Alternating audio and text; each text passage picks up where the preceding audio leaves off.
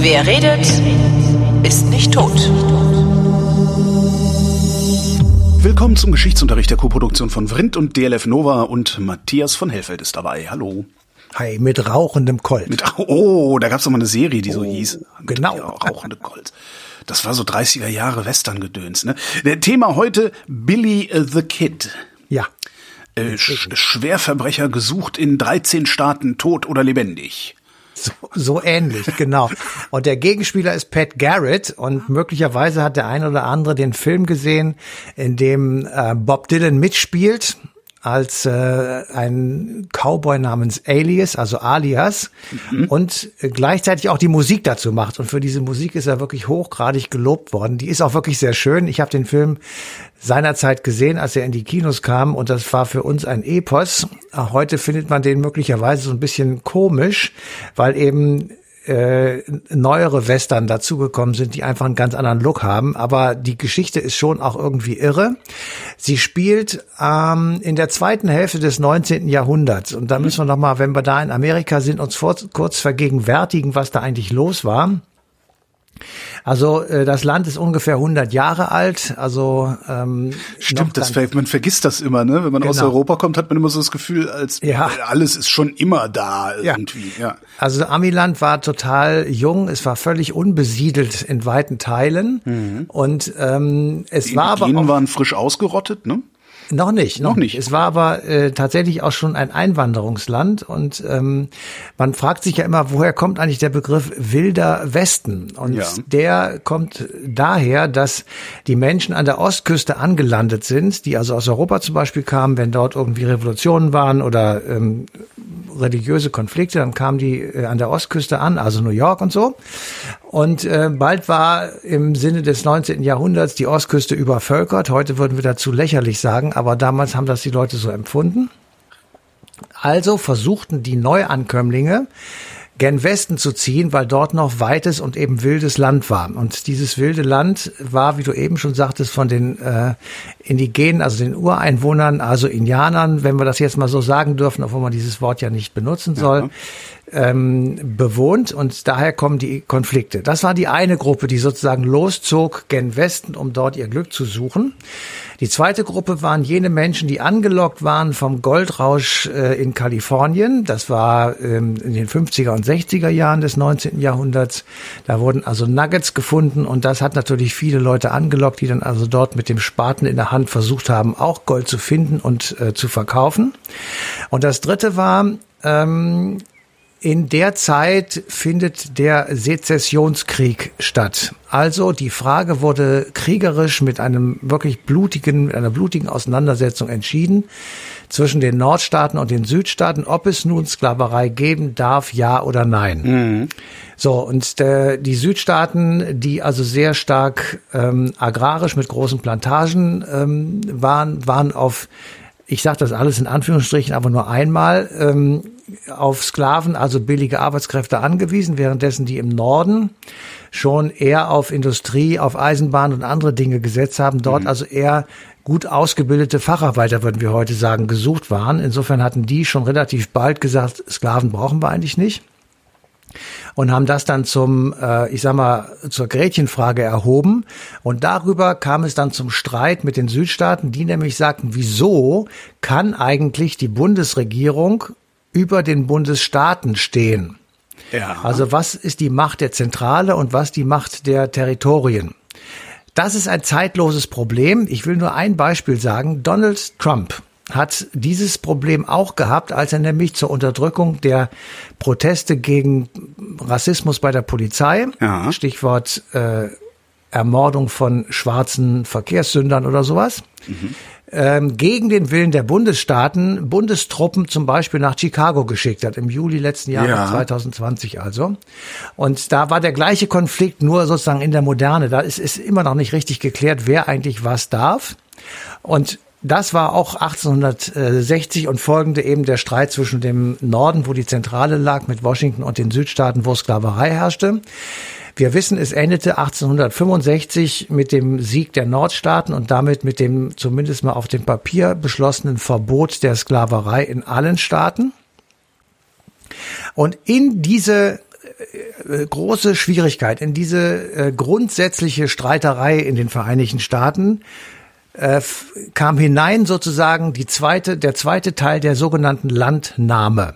Das heißt tatsächlich äh, Landnahme, weil man kann es auch ziemlich genau äh, terminieren. Es beginnt 1806 mit dem ersten Landweg, also der ersten Landverbindung zwischen Atlantik und Pazifik.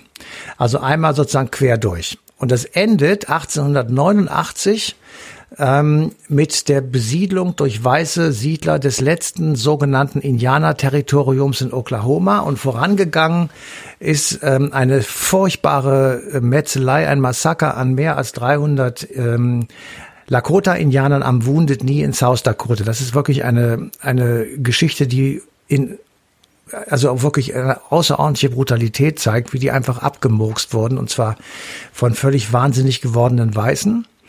Und in der Zeit dazwischen, also zwischen Beginn und Ende des 19. Jahrhunderts, liegt also die offenbar und teilweise wirklich sehr gewaltsame Landnahme, die Vernichtung eines großen Teils der indigenen Bevölkerung, wir kennen das als die Indianer, gleichzeitig die Urbanisierung und der Aufbau der ersten Infrastrukturen und kein Western kann auf mindestens mal zwei Zutaten verzichten. Einmal eine Eisenbahn, die dann gebaut wird also man kann sich das irgendwie so vorstellen, dass wie so ein Spinnennetz sich ja. Eisenbahnlinien von Nord nach Süd und Ost nach West durchbohren äh, durch diesen Kontinent und Poststationen.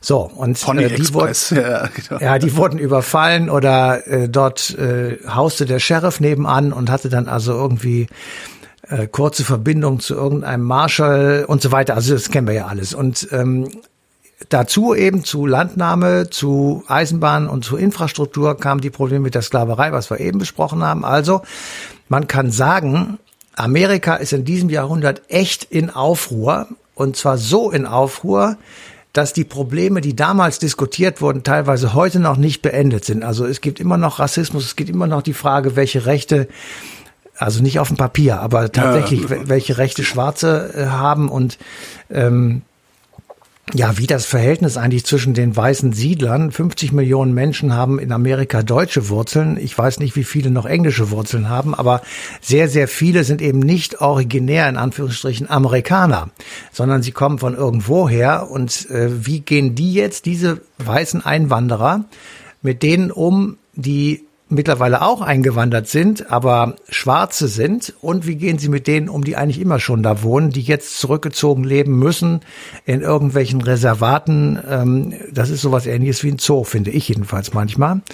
Und insofern ähm, ist also das Problem, das das 19. Jahrhundert erbracht hat, heute immer noch ein bisschen jedenfalls vorhanden. Mhm. Aber wie kommen wir jetzt zu Billy the Kid? Ja, ja, weil in dieser Zeit, ähm, also wir, wir haben erstmal beschrieben sozusagen, was ist eigentlich sozusagen damals los gewesen. Und äh, in dieser Zeit wird ein Beruf äh, wichtig, nämlich der des Cowboys, also des Viehhüters, der äh, diese riesigen Rinderherden, die sich dann eben auf den weiten Flächen des Wilden Westens gut ausbreiten konnten und die natürlich Begehrlichkeiten geweckt haben der Nachbarn. Also man muss sich das so vorstellen, du hast also ein riesiges Areal, ähm, das wurde irgendwie auch markiert mit Eigentumspfählen und die Rinder hatten auch alle ähm, ein Zeichen irgendwo, dass man sehen konnte, zu welchem ähm, ja, zu welchem Hof oder zu welchem Bauern sie gehörten mhm. und Farmer sie gehörten. Farmer, genau zu. Genau.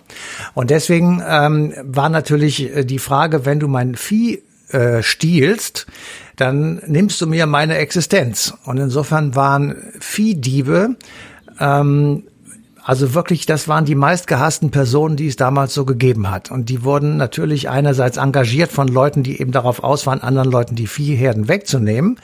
Und andererseits von jenen bekämpft, die versucht haben, genau das zu verhindern. Und da ist tatsächlich der Stoff eines jeden guten Westerns äh, zu finden.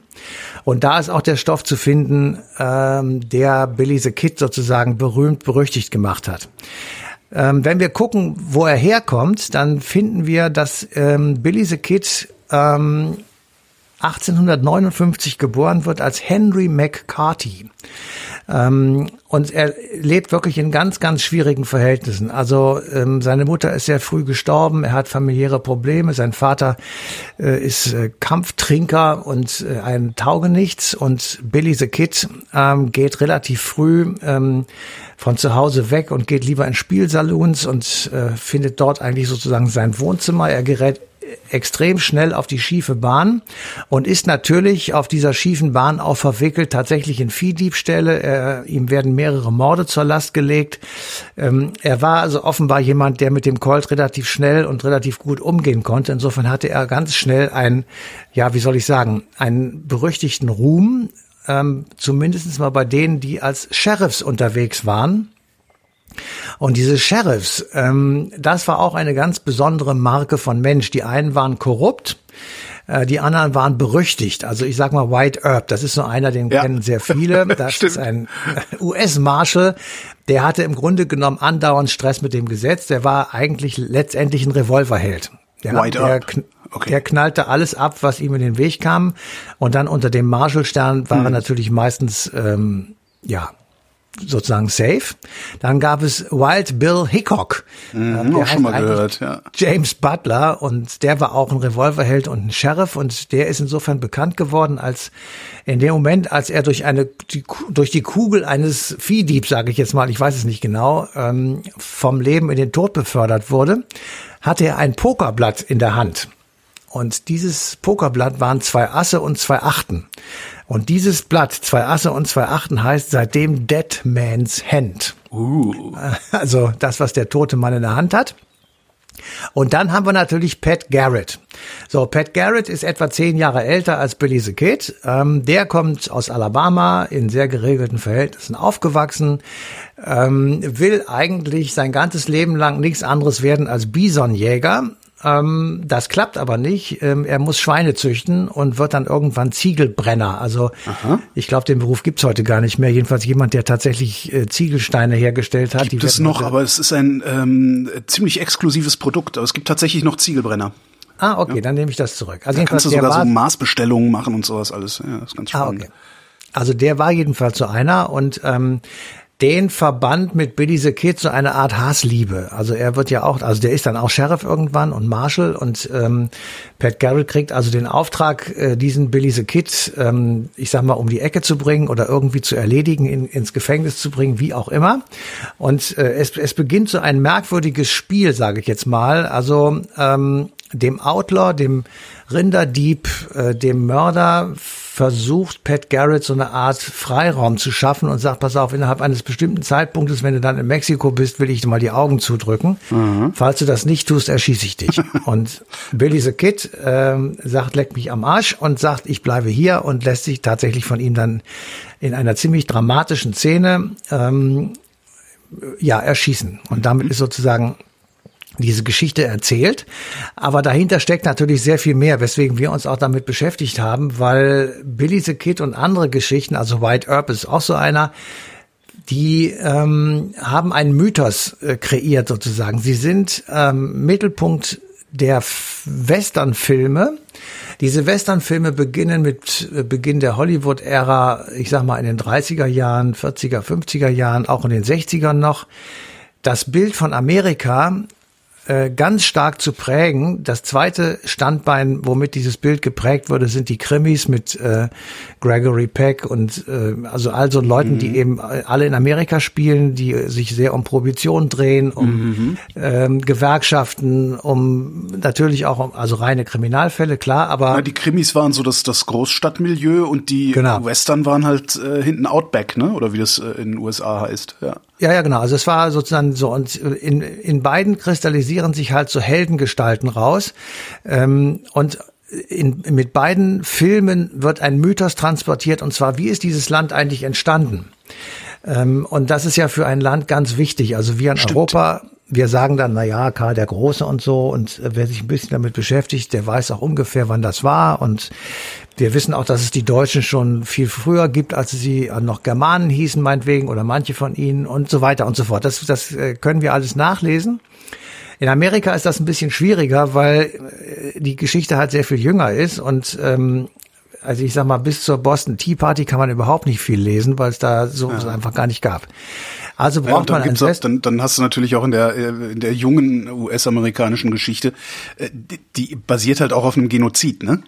Oder je nachdem, ja, ja, das wie man, ich wie man Volk also, oder eigentlich sind es Genozide, weil es ja viele Völker waren, die da genau, äh, genau. ausgerottet wurden, um sich da breit zu machen. Ja. Genau, also das ist genau der Punkt. Also das, wie ist das Land eigentlich entstanden? Und wenn wir jetzt einfach sagen, wir erzählen uns Heldengeschichten von Pat Garrett und Wyatt Earp und wie sie alle hießen, dann äh, können wir ausblenden sozusagen, dass wir tatsächlich ähm, die indigene Bevölkerung vernichtet haben. Und wir stellen diese Indigenen, also Indianer, nochmal gesagt, ähm, als Bösewichte da. Also das sind ja, also selbst bei Winnetou ja, das, und Kanai. Ja, ja, ja. Winnetou, war, Winnetou war einer von den Guten, aber ansonsten ja, ja, Winnetou, waren die Rothäute, äh, genau. äh, die haben ja, ne, wenn die am Horizont aufgetaucht sind mit Dann den Pferden war dramatische Schreien, Musik. ganz schlimm, ja, ja. Und, alle, genau. und nur die Kavallerie konnte uns noch retten. Genau. So, ja, ja, so und das ist sozusagen der Kampf gut gegen böse. Das ist die das Ausblenden, ähm, ich sag mal der Schrecken äh, dieser ähm, frühen Zeit der Vereinigten Staaten von Amerika. Das ist sozusagen nach innen selber äh, da gewesen und auf der anderen Seite wurde natürlich auch etwas nach außen exportiert und du musst immer gucken, wann sind bei uns eigentlich Westernfilme groß ähm, ähm, genutzt worden. Vor allem nach dem Zweiten Weltkrieg. Vorher gab's Kino natürlich auch schon, aber nicht in dem Maße. Aha. Dann während der Nazi-Zeit waren amerikanische Filme verboten und ähm, jetzt kamen sie also in Massen herüber. Und wir haben Amerika kennengelernt äh, im Grunde genommen über Western-Geschichten, über den Mythos Amerika. Also für uns sozusagen im Ausland haben wir Amerika kennen und schätzen gelernt als weites Land, als Country of Marlboro Man, ähm, als äh, Leute, die also mit dem Lasso äh, schwingenderweise hinter irgendwelchen Viechern her sind und gut reiten konnten und sich einfach durchgesetzt haben. Und das ist natürlich kompletter Unfug, weil auch bei uns, äh, ich sag mal, Helden in unsere Köpfe projiziert wurden, die eigentlich Gangster waren und die eigentlich ähm, mm. etwas verdecken sollten, was natürlich auch in Europa nicht wahrgenommen wurde nach dem Zweiten Weltkrieg, sondern es wurde das Land der Träume, es wurde das das ähm, Land eines Mythos, in dem Sehnsucht, äh, in dem die Sehnsucht nach Ordnung, nach Stärke und vor allem nach klaren Regeln erfüllt war. Das war ja, ja bei uns nach dem Zweiten Weltkrieg alles nicht vorhanden. Ja. Und wenn also der, der Marshal vor dem steht und also mit herrischer Stimme irgendetwas befiehlt und man sieht dann, das wird auch befolgt oder es wird durchgesetzt. Oder du wirst sogar umgenietet, ne? Ja, ja eben, ja, genau. es wird dann, das signalisiert einfach Stärke. Es ja. äh, ist ein, ein, ein System, das nach Ordnung äh, und nach Regeln funktioniert und das eben überlebt. Und das war tatsächlich die Funktion dieser Filme und das war auch natürlich die Funktion des Streites zwischen Pat Garrett und Billy the Kid mit tollen Schauspielern, ähm, und ähm, mit einer großartigen Musik, für jedenfalls für uns damals oder für ist, die Musik ist eigentlich immer noch gut. Ähm, so und jetzt kommt das eigentlich Erstaunliche. Es wird, es gibt eine Renaissance der Western. Ich habe das ja nicht für möglich gehalten, aber selbst ich habe tatsächlich äh, welche gesehen. Also Django Unchained von Quentin Tarantino ist so einer mit Aha. Christoph Waltz. Hateful Eight kam kurz danach mit Samuel Jackson und die glorreichen Sieben 2016 mit Denzel Washington. Wer sich diese Filme anguckt, der sieht auf einmal nicht mehr ähm, ein, ich sag mal, schnell gedrehter, mit der Handkamera gemachter Western, ja. der auf Action aus ist, sondern eine, der auch auf Action aus ist, aber ein absoluter Hochglanzpolitur. Ja. Also wenn man Quentin Tarantino sich anschaut und sieht, wie dort jemand äh, durch die Kugel eines Bösewichtes ähm, das Leben verliert, da spritzt das Blut in Super Slow-Mo und klebt irgendwo einer Fliege die Flügel zu. Ähm, und man, also es wird auf einmal ästhetisiert. Der, ja. der, das Totschlagen wird ästhetisiert ähm, und bei den glorreichen Sieben und das ist immer mit super Schauspielern. Also es ist immer die absolute Topgarde der Schauspieler, die sich zu diesem Zeug hergibt. Aber mittlerweile finde ich jedenfalls verfängt es nicht mehr. Also es ist jetzt nicht mehr, dass wir sagen, ah, das ist aber super, was die da machen, sondern ganz im Gegenteil. Es ist e, ehrlich gesagt eher abstoßen und das ist ja auch das, was Tarantino, wenn ich das richtig verstehe, erreichen will. Also bei Django Unchained zum Beispiel ist dieses, dieses verfluchte Sklavenhaltersystem, was er durch diesen Film sozusagen noch einmal nachträglich desavouiert ähm, und also diese, diese Brutalität, die dazu ähm, zutage tritt, die ist ja dadurch, dass sie zutage tritt in der Art und Weise, aber, wie sie das tut, eben sozusagen konterkariert. Aber eine, eine weniger mystifizierende oder mythifizierende, eine weniger mythifizierende Geschichte der USA bekomme ich da auch nicht präsentiert, oder? Die bleiben Nein. beim Helden, bei, bei, der Heldengeschichte. Absolut. Wir bleiben beim Helden, aber diese Helden werden eben auch in Frage gestellt. Also, ich sag mal, wenn du dir ähm, Django Unchained nimmst, dann wechselt ja die Rolle vom Helden von Christoph Waltz auf denjenigen, der seine Frau da äh, zurückbekommt. Ich habe jetzt gerade den Namen nicht parat. Mhm. Ähm, und aber der steckt hinterher ein ganzes Haus an. Also der wird auf einmal zu einem, das ist ja ein Mega-Killer sozusagen. Da sind viele Leute drin. Ähm, auf der anderen Seite sieht man eben auch, es gibt Rache sozusagen, also als als ähm, normales Verhalten. Ja. Und äh, bei, bei den glorreichen Sieben wieder die Kirche angesteckt wird, das ist einfach extrem brutal. Ähm, aber man wehrt sich sozusagen. Also es sind diese Werte, die wir es damals hatten, gibt es immer noch, aber sie werden einfach anders dargestellt. Und wir sind nicht mehr so anfällig jetzt auf diesen Mythos. Ja. Das muss man ja auch sehen. Also wir sind ja 70 äh, du, Jahre du weiter. Und ich, du und ich, wir sind nicht mehr so anfällig auf diesen Mythos. Aber ich kann mir sehr gut vorstellen und oder ich bin sogar felsenfest davon überzeugt, dass es weite äh, Teile der Bevölkerung, also also eine sehr sehr große Minderheit mag es sein, aber sie ist, denke ich, sehr sehr groß, die immer noch von solchen Heldengeschichten äh, sich angesprochen fühlt. Also Lanzerheftchen werden immer noch verkauft. Ne? Ja. Okay, das ist das, tatsächlich, das kann ich nicht so gut beurteilen, aber ich kann mir ehrlich gesagt nicht vorstellen, dass da so eine völlig unkritische Heldengeschichte draus wird, wie wir das früher gemacht haben, wo einfach Amerika das Land unserer Träume war. Ja, es wird, das stimmt, das, das, das mag gut sein, ja, das stimmt schon. Also das, das ja. geht dann halt in eine andere Richtung. Ne? Da werden die Heldengeschichten dann halt über Deutschland oder über äh, äh Russland oder sowas erzählt. Ne? Also es, ja, ja. ja. Aber empfänglich, glaube ich, sind sehr viele Menschen immer noch dafür, wenn es ordentlich erzählt wird. Ähm, ja, das, also das, Tarantino kann ordentlich erzählen. Das allerdings kriegt Frage, er halt auch Widerspruch. Ne? Und das, das haben die Leute halt nicht so gerne. Da hm. ähm, kommen sie dann mit Meinungsfreiheit. Matthias von Hellfeld, vielen Dank. Bitteschön. Und äh, euch vielen Dank für die Aufmerksamkeit und der Hinweis auf den 12. Juli, also Jul, den 12.7., den 12. Juli, ich hasse es, 2021, äh, dann da läuft die passende Ausgabe Eine Stunde History auf DLF Nova.